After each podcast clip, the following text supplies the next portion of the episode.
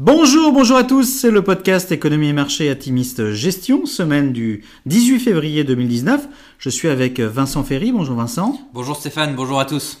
Alors petit avertissement, les performances passées ne préjugent pas des performances futures.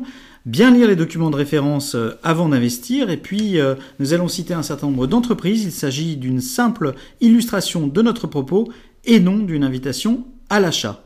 Alors cette semaine, nous avons titré Euphorie avec un gros point d'interrogation et un gros point d'exclamation. C'est vrai que la semaine aurait été essentiellement portée par les espoirs des investisseurs quant aux avancées des négociations sino-américaines sur le commerce. Donald Trump a d'une part annoncé qu'il était prêt à décaler dans le temps l'échéance du 1er mars pour la hausse des tarifs douaniers, et puis en fin de semaine, Xi Jinping a d'autre part révélé que les négociations continueraient la semaine prochaine à Washington avec l'espoir de la conclusion d'un accord mutuellement bénéficiaire.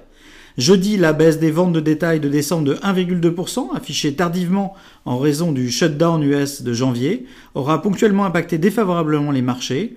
Malgré une série de chiffres macroéconomiques médiocres, eh les investisseurs ont reconnu la qualité des publications des entreprises avec un net rebond sur les principaux marchés.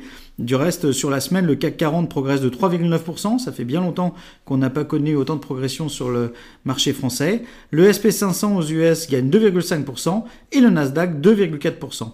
Alors, dans l'ensemble, on a eu encore euh, un bon lot de publications, enfin, des publications de bonne qualité, Vincent.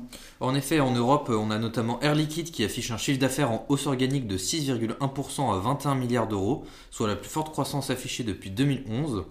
Schneider Electric de son côté publie un chiffre d'affaires en croissance organique de 6,6% à 26 milliards d'euros. Airbus publie un quatrième trimestre bien au-dessus des attentes en termes de profitabilité et de free cash flow, ce qui amène le consensus à réviser à la hausse ses chiffres de 5% environ. L'arrêt du développement de l'A380 n'aura en effet pas, pas d'impact sur la profitabilité du groupe à moyen terme. Kering, malgré des comparables très élevés, réussit à croître à 29,4% à périmètre constant. Et de aux États-Unis, du coup, on a aussi Cisco qui présente une publication robuste avec un chiffre d'affaires en hausse de 5% à 12,4 milliards de dollars. Twilio qui affiche une croissance des ventes de 77% à 204,3 millions de dollars contre 184,43 millions de dollars anticipés. Et Canada Goose plus au nord aura surpris à la hausse l'ensemble des investisseurs avec une croissance de 50,4 ce trimestre. Malheureusement, les chiffres décevants de la consommation américaine auront prévalu sur le cours. Alors en conclusion, les avancées des négociations sino-américaines restent euh, la préoccupation euh, numéro un des investisseurs pour les prochains jours. Euh, nous analyserons attentivement les minutes de la Fed publiées mercredi. L'action de la Fed restera en effet clé dans cette année 2019 que nous estimons piégeuse.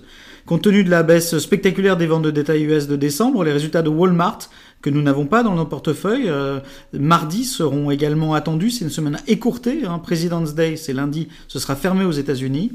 Euh, pour le coup, bien, vos fonds se sont, selon nous, bien comportés dans le mouvement de hausse récent euh, et nous maintenons nos allocations en l'état. Voilà, nous vous souhaitons une excellente semaine. Bonne semaine à tous.